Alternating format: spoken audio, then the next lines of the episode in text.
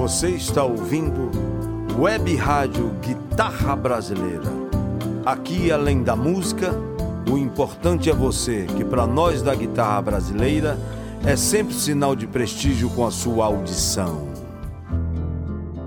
A guitarra brasileira tem como parceiros Trattori, Yoda, Deezer, Spotify, todas as plataformas de distribuição digital. Venha pra cá, Guitarra Brasileira. Você vai ter o seu produto distribuído em todo o mundo. Só com esse nome aí, Guitarra Brasileira, orgulho para mim. Ouça, acompanhe, venha interagir com a gente. Mande seu recado. guitarrabrasileira.hotmail.com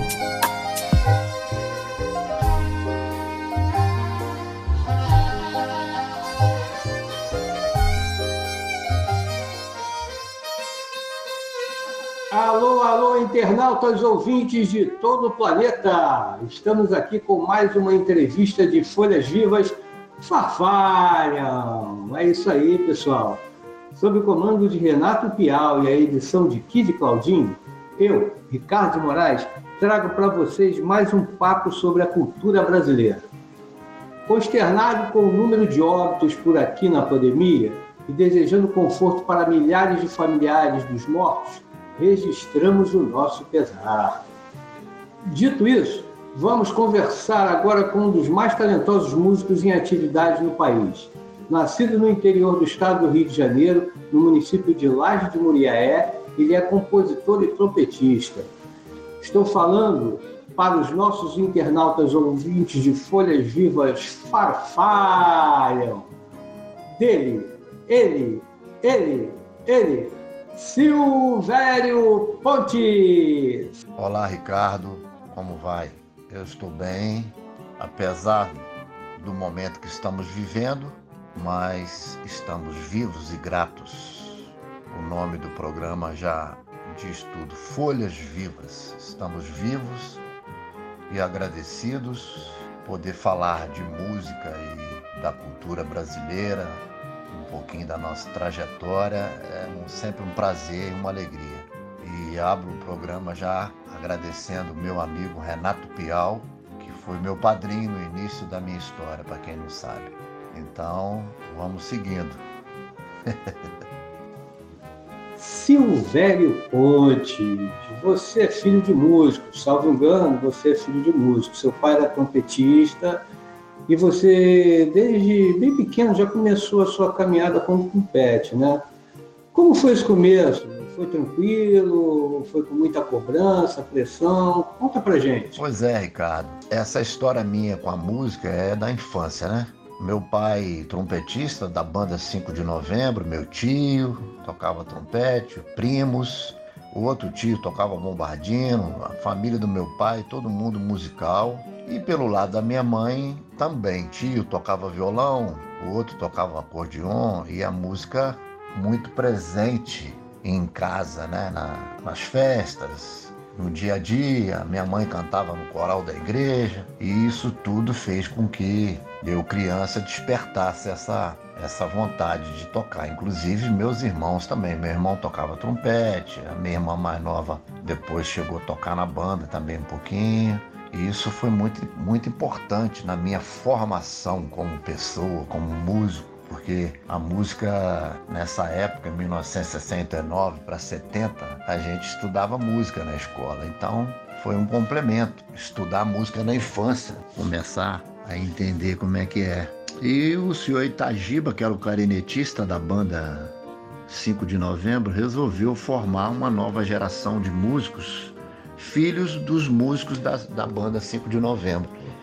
E nessa leva eu fui, tinha nove anos, e comecei a tocar na banda, né? E a gente, criança tudo mais, e inclusive tem até um fato interessante, porque meu pai tocava trompete, achava muito bonito, né? A banda passar, aquela to a coisa toda, mas o clarinete era um instrumento que eu achava bonito pelo som, aquela coisa toda, e eu acho que você vai se dar bem tocando trompete. Então ele muito sábio, né, já sabia que eu teria o instrumento em casa, família humilde e tudo mais, E depois, mais tarde, eu descobri que o clarinete é muito mais tranquilo do que o trompete. Inclusive, comprei um clarinete quando eu estive no Japão e vi que realmente ele me enganou, mas me enganou para uma coisa boa, né? Seu, seu Itagiba é, era um querido, maravilhoso maestro, me ensinou música e, e foi assim o meu início na banda. Você tem uma formação interessante, né, Silvério? Lá em Laje de Muriaé você entrou para a Lira da Esperança, né? Conta pra gente quanto é importante para a formação de um músico tocar numa banda como a Lira. Pois é, Ricardo. Para mim foi muito importante, né, começar a minha vida na banda, na Lira da Esperança, até porque a banda ela tem uma importância muito grande na, na formação dos músicos do Brasil. Eu vejo dessa forma. Vários grandes músicos, a maioria deles, passaram pela banda. Altamiro Carrilho, vou citar alguns. Zé da Velha, Altamiro Carrilho, Raul de Souza, Paulo Moura, enfim, grandes músicos começaram a sua carreira na banda. O Brasil, nesse período, a riqueza era grande em relação a, a essa, esse encontro de banda na nossa região noroeste. Na minha cidade era uma cidade pequena, é, com 8 mil habitantes, com duas bandas de música. Essa tradição vem, vem desde a época da escravidão, que os, os fazendeiros tinham as bandas na, nas fazendas, assim como no interior do estado do Rio, Minas Gerais e pelo, espalhado pelo Brasil. A banda sempre foi uma coisa muito importante numa cidade, né? No início lá porque as atividades, as festividades, todas eram. É, a presença da banda era, era a coisa mais importante. Tocar o hino nacional, a alvorada, é, procissão, é, inclusive até em velório a banda tocava. Então eu acho que a banda, ela infelizmente os políticos abandonaram um pouco essa coisa de cuidar das bandas, eu acho muito importante. E para mim foi muito importante, até porque eu aprendi a tocar com outros amigos, respeitar os músicos. Na banda é um conjunto e todo mundo é importante, né? Todos os músicos, todos os membros da banda, cada um tem uma função e a coisa funciona como uma engrenagem. Vamos salvar as bandas brasileiras, porque realmente em qualquer lugar do mundo tem banda, né? E o Brasil, com essa riqueza musical, não pode ficar para trás por isso, né? E valorizar e incentivar as bandas.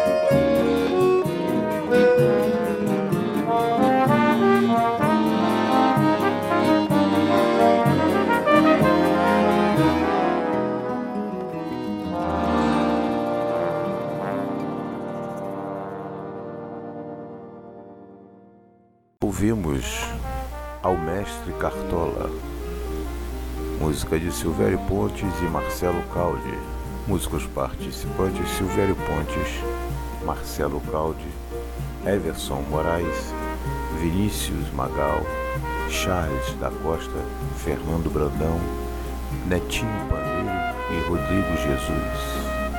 Ouça, acompanhe, venha interagir com a gente. Mande seu recado guitarrabrasileira.hotmail.com Alô, alô, internauta ouvinte de todo mundo! Estamos aqui com mais uma entrevista de Folhas Vivas Farfalham. Isso aí, pessoal. Sob o comando de Renato Piau e a edição de Kid Claudinho, eu, Ricardo Moraes, trago agora para vocês mais um papo sobre cultura no Brasil. Agora nós vamos conversar com um dos mais talentosos músicos em atividade no Brasil. Ele é compositor e trompetista. Estamos falando agora com os nossos internautas ouvintes de Folhas Vivas Farfalham com ele, ele, Silvério Pontes. Você mudou de Laje Muriaé para Niterói e logo engatou tocando na noite. Eu acredito que a experiência de tocar numa banda da cidade deve ter sido bem diferente de tocar na noite. Como você, tão jovem, encarou essa mudança de fase na sua vida? Pois é, Ricardo, é, é, verdade. A banda, você não fica tão exposto assim, né? Como, a não ser que tenha um, um solo para você fazer, mas a banda é um, é um complemento. Cada um tem sua função e a coisa flui tocando junto, né? Todo mundo, às vezes, tem quatro, quatro cinco trompetes, trombones, clarinetes, paletas, tubas e o som é diferente do que você tocar com um violonista, né? Mas essa coisa de tocar com violão, com, com outro instrumento de acompanhamento, com acordeon, isso eu já fazia em casa, né? Já toca, arriscava com meus tios, meu pai ia para os lugares em laje, né? encontrar com os amigos, ouvir música e sempre tocava. Às vezes tocava alguma coisa com, de regional, de choro, então eu ele sempre pedia para eu tocar um pouquinho, todo mundo achava lindo, porque eu era criança, né? Me lembro muito bem disso. Eu só eu, eu vim para Niterói, na verdade, em 1977, eu vim para estudar, para fazer engenharia. Porque a minha mãe tinha preocupação, né, de, de, de, com os estudos, eu tinha que formar aquela coisa toda e vim fazer o vestibular para engenharia na época, em 1979 que eu fiz o vestibular. E, e na verdade eu não passe, eu passei para engenharia, né? Mas não, não tinha condição de pagar a faculdade, aquela coisa toda. E continuei tocando finais de semana, tocava nos bares aqui em Niterói. Depois formamos um grupo, um grupo Casca, que tinha até o Serginho Cavazoli, que é um grande guitarrista que hoje toca com Gil e outros músicos, é bem diferente, né? Essa coisa de você tocar na noite era uma coisa nova para mim, mas como eu já tinha a prática de tocar em casa com meus tios e tudo, eu não, não senti muita dificuldade não, porque eu sempre gostei muito de tocar, exercitar o ouvido. E isso foi muito bom para mim no início, porque facilitou essa coisa de você tocar com um cantor e um violão e você com trompete tocar baixinho, saber se colocar dentro da música, foi a minha base, né? Assim, a minha escola. É, no início dos anos 80 que eu que aí que eu comecei mesmo a, a me dedicar à música, exclusivamente à música. Até então trabalhava, fazia, trabalhei no Unibanco, trabalhei na Localiza e a música era final de semana mas sempre presente, o tempo todo, ela muito presente na minha vida. Foi assim. Folhas Vivas farfalham. E eu, Ricardo Moraes, com a grande satisfação de entrevistar Silvério Pontes. Silvério, a sua rodagem como músico logo promoveu seu encontro com o trombonista Zé da Velha, que é o seu parceiro mais constante em apresentações pelos palcos da vida. Além do grande carinho e consideração que você tem por ele, vocês formam uma excelente dupla musical é a dita menor big band do mundo. Quero que você fale um pouco disso e também nos diga se já perdeu as contas ou se você sabe quantas apresentações vocês já fizeram. Eu toquei com o Zé 30 anos, a menor big band. é, batizado pelo Maurício Carrilho, né, que é o sobrinho do Altamiro Carrilho. Eu perdi as contas de quantos shows nós tocamos, porque a gente tocava toda semana, né?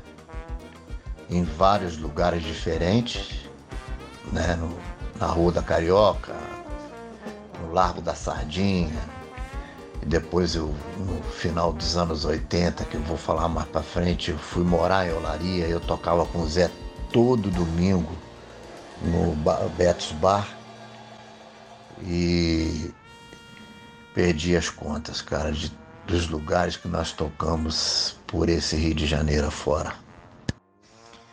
Pois é, Ricardo Moraes, eu tive a honra de encontrar com o Zé, né? Prazer no início dos anos 80, 82, 83, não me lembro assim é, a data precisa, mas eu eu já era fã do Zé, né? Porque o Zé era famoso e o Zé já tocava com Paulo Moura, já tinha uma trajetória de, de tocar choro, né? Um trombonista famoso, tocava com Paulo Moura nessa época.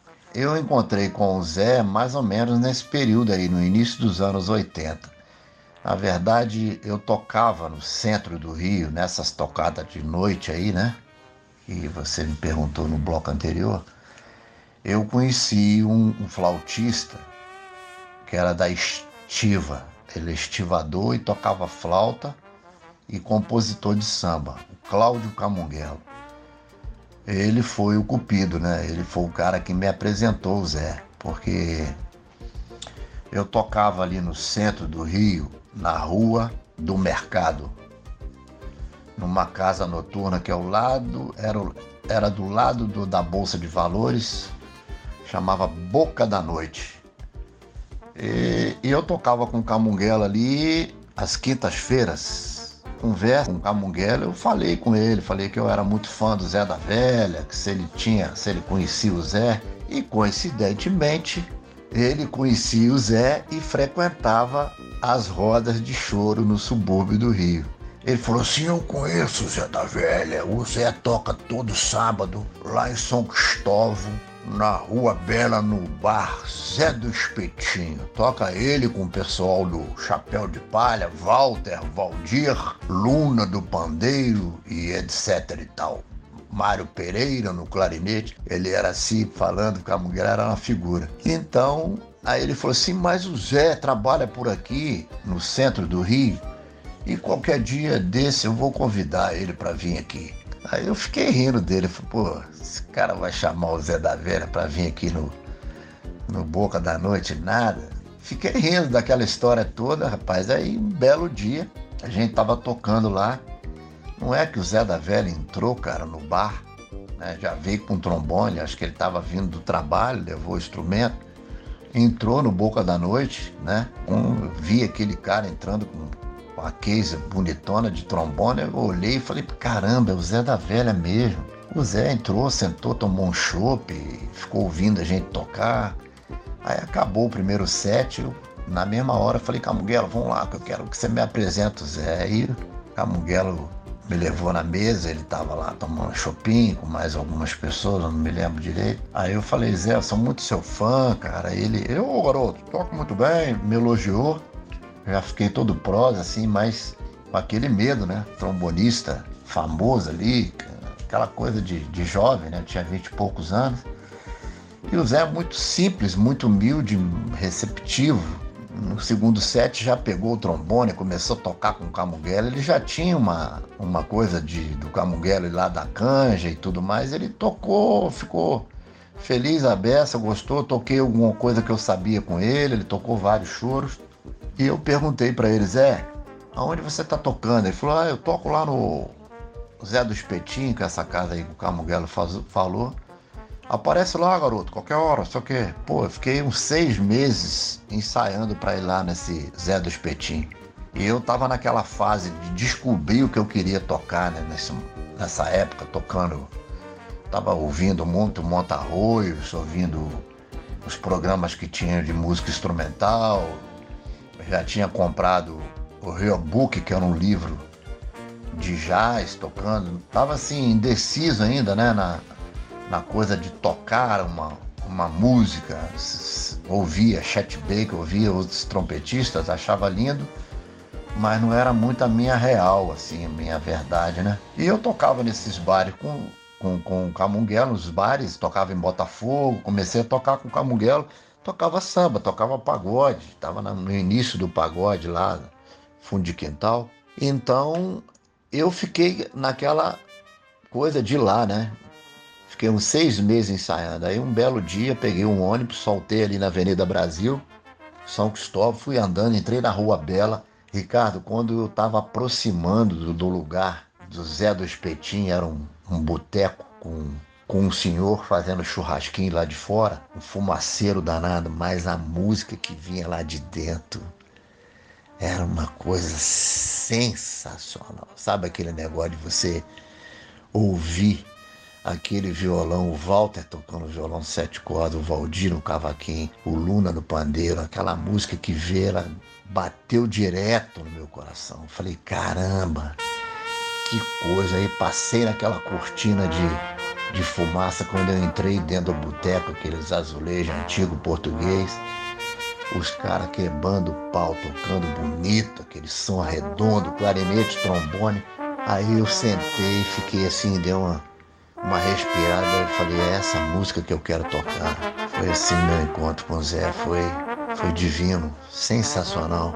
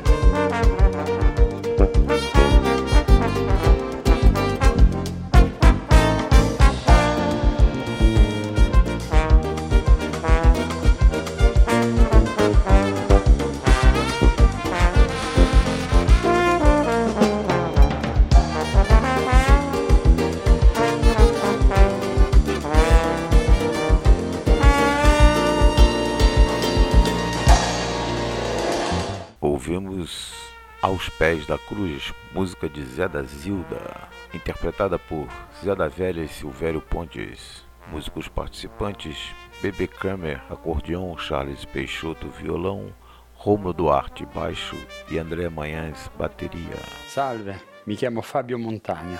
Vivo sulla Costa Azzurra, uno dei più bel posti della Francia. Ascolto spesso chitarra brasileira. Vi invito a ascoltarla con me. Allora amici, passiamo insieme dei bei momenti, nell'amore e in musica. Vi auguro di essere felice ascoltando la radio Chitarra Brasileira. Só com esse nome aí, guitarra brasileira, orgulho para mim. Ouça, acompanhe, venha interagir com a gente. Mande seu recado.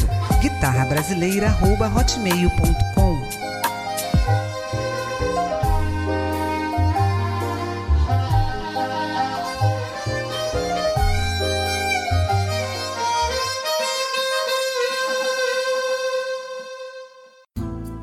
Você está ouvindo Web Rádio Guitarra Brasileira.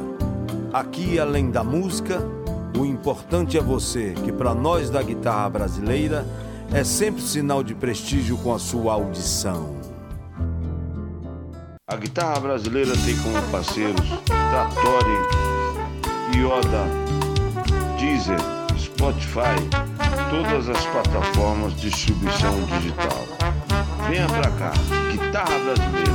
Você vai ter o seu produto distribuído em todo o mundo. Alô, internauta ouvinte de todo mundo! Estamos aqui com mais uma entrevista de Folhas Vivas Farfalham. Isso aí, pessoal.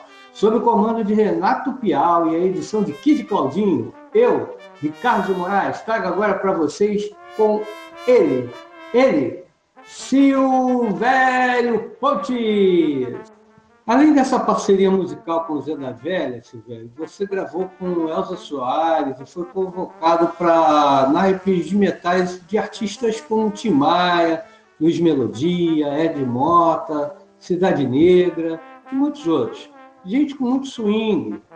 Essa versatilidade exige muito estudo. Conta pra gente como é a sua rotina de preparação. Pois é, Ricardo.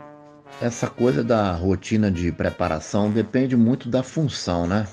Por exemplo, se você for tocar com um artista, igual no caso eu toquei muitos anos com o Tim, esses ensaios eles são feitos de maneira diferente, né? Que a gente toca separado, naipe para juntar, a coisa da respiração, da interpretação, acentuação junta, né? De tocar junto com a mesma respiração, isso se estuda de uma outra forma.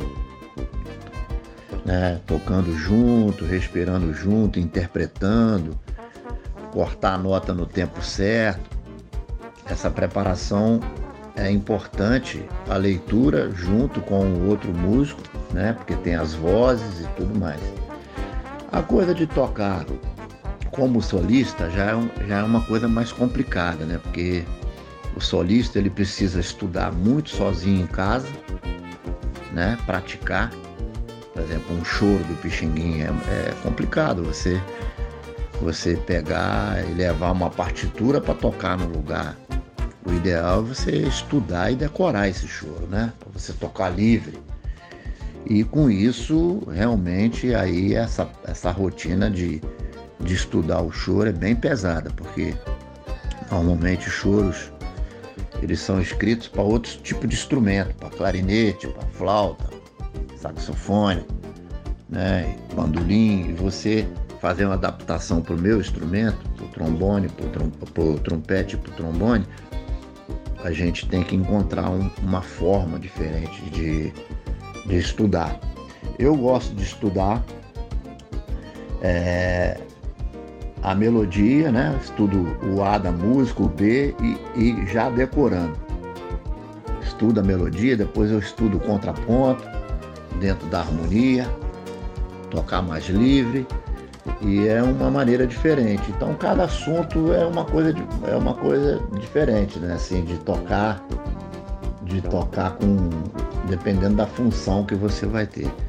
De tocar com o Tim foi uma experiência muito importante, porque lá a gente naipeava, né? As coisas do Timaya eram simples, mas eram mas ao mesmo tempo difícil, porque tinha que tocar junto, abrir as vozes, afinar, é, tocar no tempo certo, né? Todo mundo no mesmo, no mesmo embalo, com, no mesmo embalo, com muito swing e tudo mais. Isso foi muito importante para mim, porque eu toquei com um time muitos anos, 10 anos, sei lá, com Ed Mota, depois fui gravar, gravei com Ed Mota. Isso tudo vem com o tempo que você vai exercitando essa essa coisa de, de tocar no naipe, então você é convidado para gravar com outro músico, né? Normalmente dois, três, e você tocar de uma forma diferente que o solista, no caso com o Zé da Velha, que eu tive que fazer uma, um, né, uma, uma outra maneira de estudar. Então eu estudava sozinho, depois encontrava com o Zé, tocava para ele, a gente ia adaptando ali aquele formato de tocar de duo, trombone e trompete, um fazendo melodia, outro fazendo contracanto. Então são coisas diferentes. Se tiver que tocar um, um grupo grande, como solista, com uma com, com base de baixo piano, viola e, e bateria, tem que fazer de outra forma o estudo. Você estuda o tema, depois improvisa, estuda o conceito dentro da harmonia e assim vai. Cada um tem um formato diferente de estudo. É, Silvério Ponte. São sete CDs gravados, com muitas obras autorais e passeios por vários ritmos. O Silvério toca machixe, choro, sombra de gafieira, mas, velho, você se sente mais à vontade com choro ou é impressão minha? Então, Ricardo, eu eu gravei com o Zé da Velha sete CDs, né? De carreira, de duo. Mas eu tenho mais coisas gravadas. Né? Eu tenho é, um CD que eu fiz com a Savala Record, é um disco tocando MPB é um disco interessante porque eu gravei ele com o Luizinho Avelar, tocando músicas que fizeram sucesso em suas épocas. Né? Gravei Paralamas, Timaya, gravei Dolores Duran, Djavan. É um disco muito interessante. É um disco solo, né? Tocando as melodias. Eu sempre gostei de tocar essas melodias. O Timar até brincava comigo nos ensaios, que eu falava, Silvério, eu caí da tarde, meu irmão.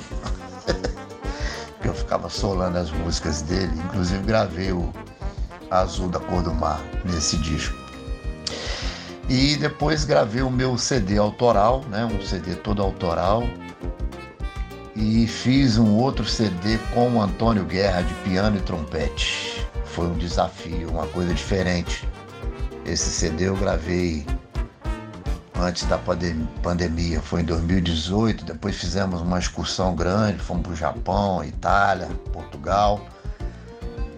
E depois desse CD, agora eu gravei um disco com o Marcelo Caldi, que é meu parceiro mais constante. Tem muitas canções com ele, tenho bastante música, né? E, e vamos lançar esse, esse CD agora homenageando os músicos, né? A gente gosta muito de homenagear Dominguinhos, Pixinguinha, né? E, e o disco é um pouquinho de, de cada coisa. Tem bolero, tem samba, tem, tem valsa, tem choro, tem machixe. Eu gosto de tocar tudo, cara, sabe? Eu gosto de tocar com artista, eu gosto de tocar música brasileira. Eu sou um músico que eu inclusive incentivo muita juventude a tocar a música do Brasil, principalmente o choro, porque ele dá uma base para você tocar tudo, né? O músico que toca choro, ele tem facilidade em tocar qualquer gênero, porque o choro é o primeiro movimento da música brasileira instrumental, existe há mais de 150, há 150 anos tem o choro ele é a base da música, da MPB, inclusive, né? Tudo, tudo veio de lá. Então eu gosto muito de tocar o choro, interpretar o choro, né? Com, com o Zé eu toquei 30 anos e agora eu tô tocando com é, com essa história de tocar muitos anos com o Zé, tocava nos, no, no, nos bares na noite, viajava muito, teatro, tocava em tudo quanto é lugar. E quando eu fui morar em Olaria, eu descobri que, que lá eles tocavam na rua, né? E quando lançaram a nossa biografia em 2018, o André Diniz escreveu, a gente foi tocar ali no centro do Rio, na rua do Senado. E ali foi quando começou o choro na rua. Né, que eu vi que era importante essa coisa de levar a música, popularizar a música, levar ela para a rua de novo.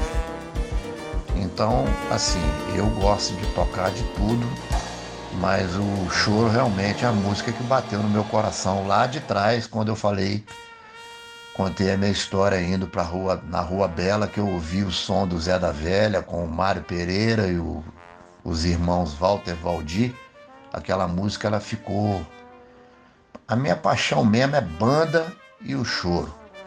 Mas eu adoro tocar todo o gênero de música, principalmente a música brasileira, com os artistas brasileiros.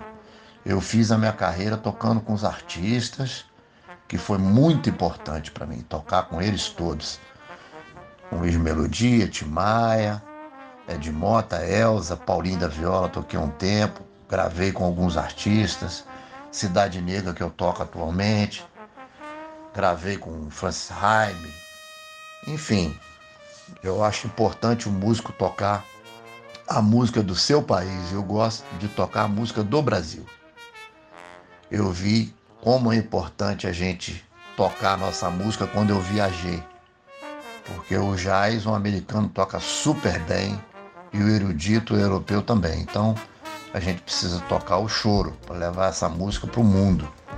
Que é a nossa verdade, é a nossa música e é a música mais rica do Brasil, mais difícil de tocar e a mais bonita de todas. eu adoro tocar choro machixe, samba, choro de gafieira. É a música da minha alma e do meu coração.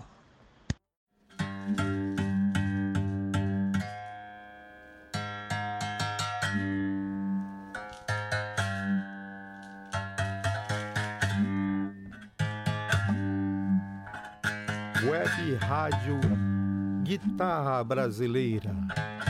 O melhor da música instrumental.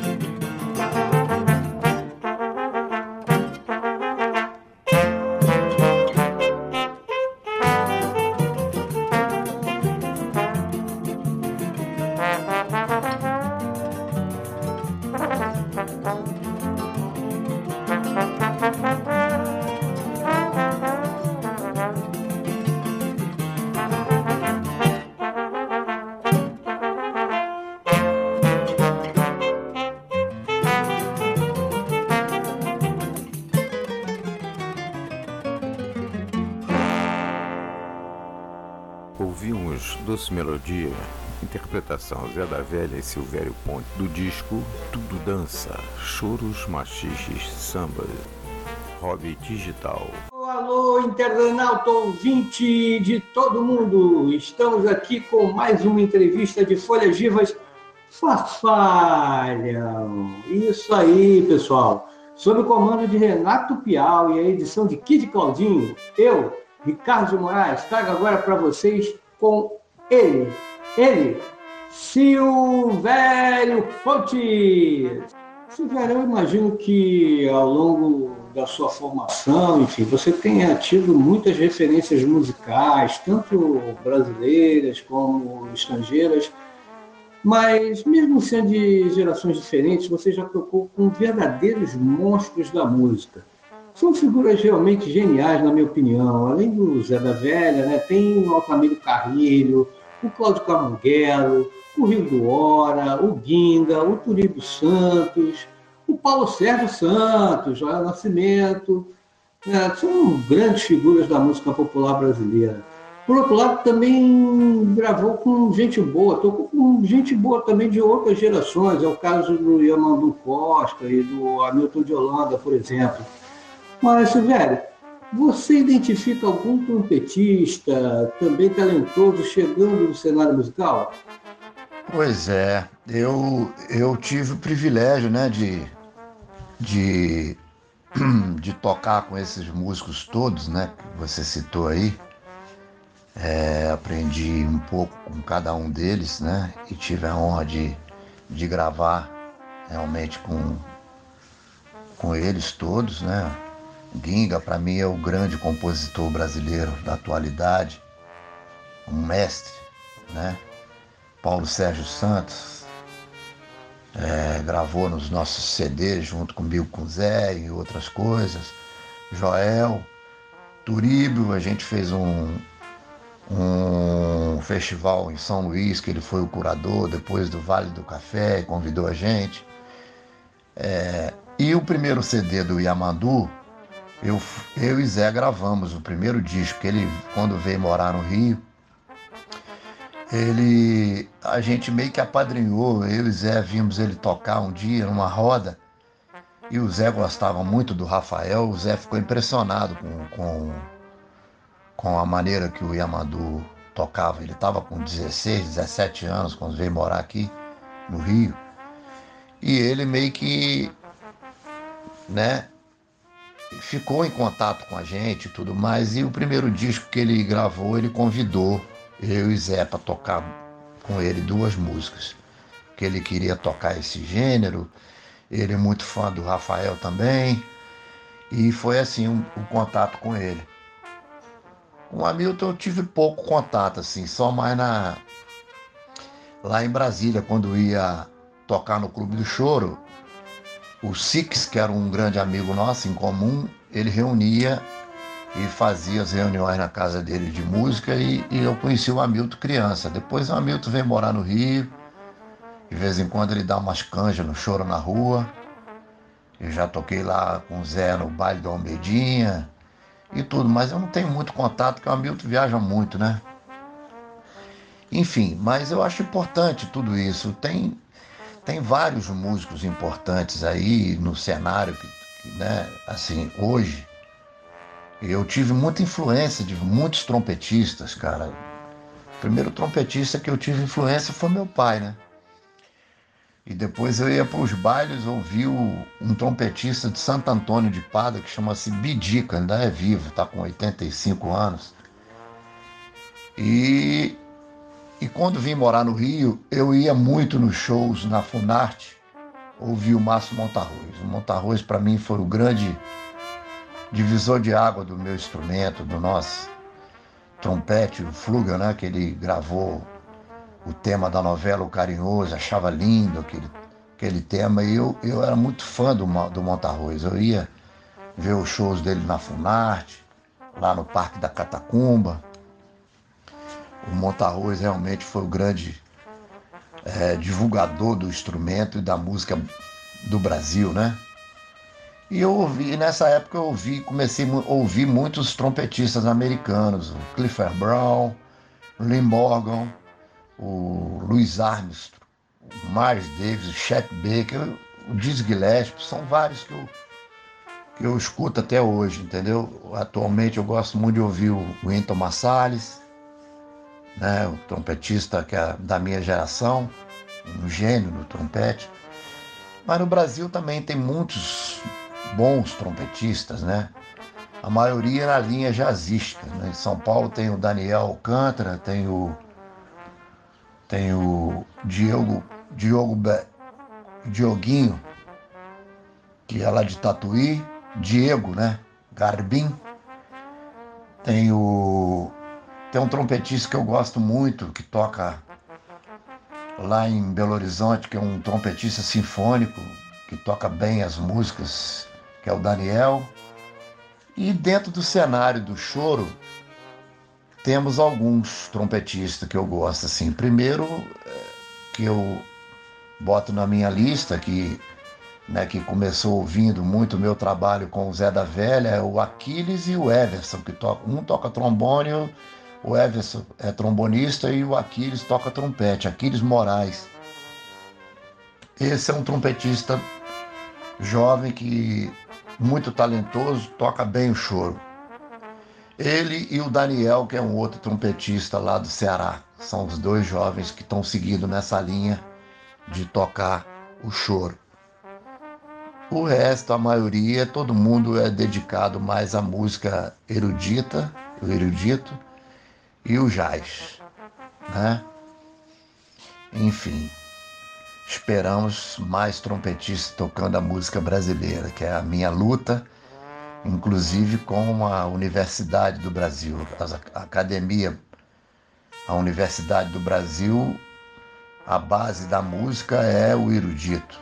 Eu não concordo muito com isso. A base tem que ser o choro, né? Mas para isso tem que se formar professor que toca o choro. E por enquanto não temos ainda, né? Só tem esses dois. Espero que um dia o Aquiles possa dar aula na universidade, né? Tô falando do meu instrumento, do trompete. Porque até então não tem trompetista, professor, doutor que dá aula de trompete tocando choro. Então isso é a minha luta. É, eu gostaria muito de, de ver o choro na universidade brasileira. Silvério, você tem um trabalho, né, um projeto que eu curto muito, cara. Sempre que eu posso, te acompanho nas apresentações do Choro na Rua.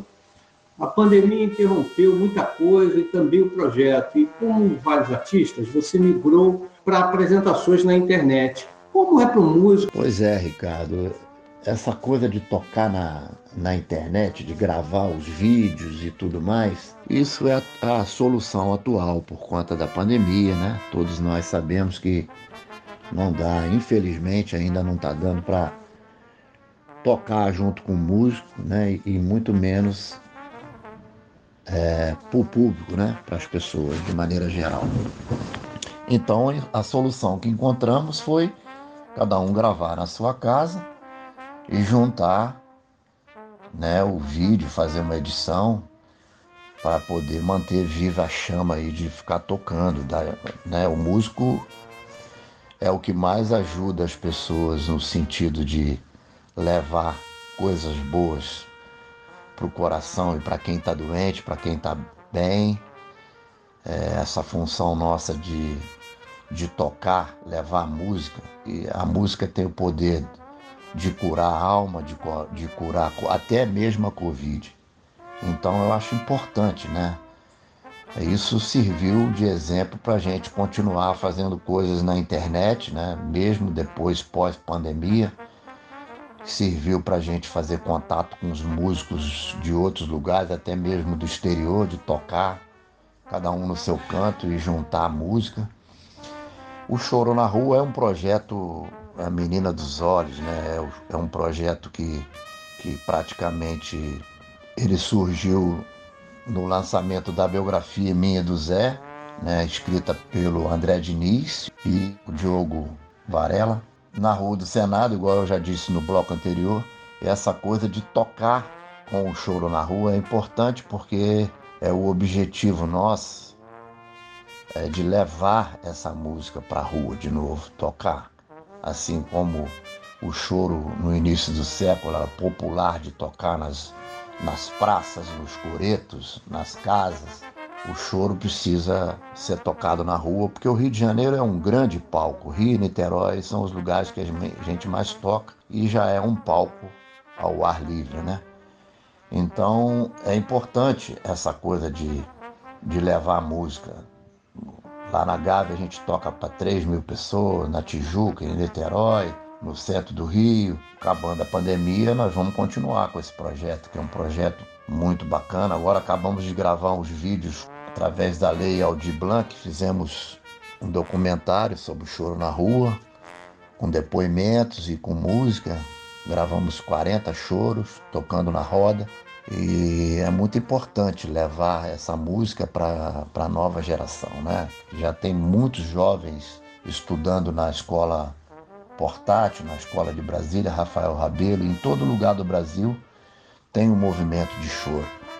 Então o choro na rua é um diferencial porque são vários músicos, cada um tem o seu trabalho e a gente se reúne para tocar. Né? Rick Cases, Rogério Caetano, Charles, é, Daniela Spilman, Alexandre Maionese, Dudu Oliveira, é, Bebê Kramer no acordeon, o Antônio Guerra, também no acordeon, Kiko, Kiko Horta, é, Tiago do Bandolim, Rogerinho, Rogerinho, já falei. O, enfim, é, um, é uma reunião de músicos né, para a gente levar essa música para os lugares. Eu acho importante de o choro formar novas plateias, atrair a juventude para ouvir essa música que é tão rica e nossa. Fala a nossa verdade, tocando esse gênero musical brasileiro e carioca brasileña, música de la mejor calidad. Gracias oyente por tu audiencia. Gratitud. E pela janela na sua cara. Um ato de entrega e solidariedade que eu confesso fiquei sensibilizado pela expressão do seu carinho com o próximo através da sua música. A música tem sido um alento, uma tremenda companheira para quem corretamente cumpre o isolamento social. Como o seu público reage a atitudes como essa? É, a música ela realmente tem esse papel, né? Curativo, igual eu falei no bloco anterior, e, e de aproximar as pessoas. É, eu moro num prédio pequeno no bairro de São Francisco, em Niterói, e eu toco todos os dias no meu prédio, né? E todas as pessoas que moram aqui gostam de ouvir meu trompete. Eu desço, aí fala, hoje você não tocou? Aí um vizinho sempre reclama, fala. Eu nunca recebi reclamação de estar tá incomodando. Então isso é bom, né? e, e com essa coisa da pandemia, ficando mais em casa, é claro que a gente toca mais. E eu fiquei vendo, sabe, aquele silêncio, né, as ruas meio paradas e tudo mais. E eu tocando em casa, e um dia eu eu falei, caramba, eu toco, eu tenho uma janela que dá de frente para uns prédios e umas casas, e a outra também. Por que não tocar? Eu estava vendo as pessoas muito tristes aqui no meu bairro. Aí eu comecei a tocar, cara, todo dia, 6 horas da tarde. Eu fiz 85 livezinha de choro na janela que eu inventei. Aí convidei a Daniela Spilma para fazer, ela fazia lá no Leme e a Sheila também, que é pianista, também fazia em Copacabana. A gente começou a espalhar essa coisa de tocar na janela. Aí depois apareceu o cara do corpo de bombeiro tocando lá no caminhão do bombeiro, naquela escada. Mas eu fui assim, comecei esse negócio tocando aqui na janela e transmiti ao vivo pelo Facebook, né? Então isso foi muito gratificante pelo que eu recebia de, de mensagem, agradecendo pela música, aquele momento que as pessoas ficavam esperando dar seis horas para ouvir o choro na, na janela. Então, aí foi muito gratificante, né? E, em poder fazer isso, porque a música ela tem esse esse poder da aproximação das pessoas, né? E eu acho importante o músico ter isso, né? De levar essa alegria para a alma, para o coração. Então foi foi muito importante esse momento, né? De fazer isso nessa nessa pandemia. É claro que depois não deu para ficar para continuar porque fica muita coisa para você fica o dia inteiro preparando aquilo para tocar ao vivo, né? E aí as coisas começaram também os convites de gravar em casa, de montar um equipamento para gravar as coisas em casa, até mesmo ir no estúdio com toda a segurança e voltar à prática de, de fazer as coisas, principalmente em estúdio, né? Então foi assim, foi muito importante fazer isso naquele início, porque as pessoas realmente estavam bem deprimidas e eu parece que a minha música ajudou bastante. Eu fico muito feliz e eu sem o público, sem as pessoas para me ouvir, eu não sou nada. O músico precisa das pessoas. E se você precisa de alguém, você tem que passar coisa boa para elas. Isso foi a minha intenção. Silvério, ao contrário do que muita gente pensa, o músico não trabalha só nas apresentações ou gravações. Por isso eu queria saber, você está aprontando alguma coisa para quando a pandemia acabar? O músico está sempre pensando e repensando, né? Eu acho que o músico aqui no Brasil, ele tem que ser meio coringa, né? Tipo assim, ao mesmo tempo que você trabalha, tocando, gravando, fazendo vídeo e tudo mais, você também tem que pensar na sua carreira, né? Estudar, compor, escrever arranjo, gravar. Tem muita coisa para se fazer, né? É, cada um escolhe um segmento. Eu gosto de tocar para as pessoas. A minha música eu acho importante estar em contato com o público. Nesse momento eu estou estudando, preparando um, um disco novo como intérprete. Pretendo lançar esse disco pós-pandemia. Vou lançar esse disco agora pela uma editora Estou negociando com a editora para lançar o disco de parceria com o Marcelo Caldi, que é um disco autoral. São 10 faixas com partituras para instrumento em dó e si bemol. Esse CD vai ser lançado num formato diferente. É o livro e acompanha o, o CD para o aluno tocar junto com o CD, com a base e depois também com, com os convidados, com o solista. Tem cara que compra o livro de partitura, vem com um CD pronto e o outro só com ele para ele tocar, para ele aprender a tocar as músicas. Esse é o projeto que eu estou empenhado. E o Choro na Rua, com certeza, pretendo levar é, o Choro na Rua para é, levar isso para o prefeito, para a Secretaria de Cultura, onde a gente tocar nos coretos do Rio, tocar na, na Barra, tocar em Ipanema, tocar na, no Jardim Botânico, tocar na Zona Norte, tocar em Madureira, tocar em Olaria, enfim, levar esse projeto de circular com o choro, levando essa música bem presente na rua para as pessoas ouvirem. Esse é o projeto que eu tô, eu tô muito empolgado em fazer isso, né? Aqui em Niterói também a prefeitura fez parceria conosco. Esse período aí de pandemia parou, mas com certeza quero continuar com o choro na rua aqui. Enfim, esses projetos estou compondo, estou né, é, estudando esse disco novo que estou querendo gravar e seguindo a vida, né? Não podemos parar porque o músico leva alegria e acalento para o coração e para a alma das pessoas. Esse é o meu objetivo. Folhas Vivas Fafá! É!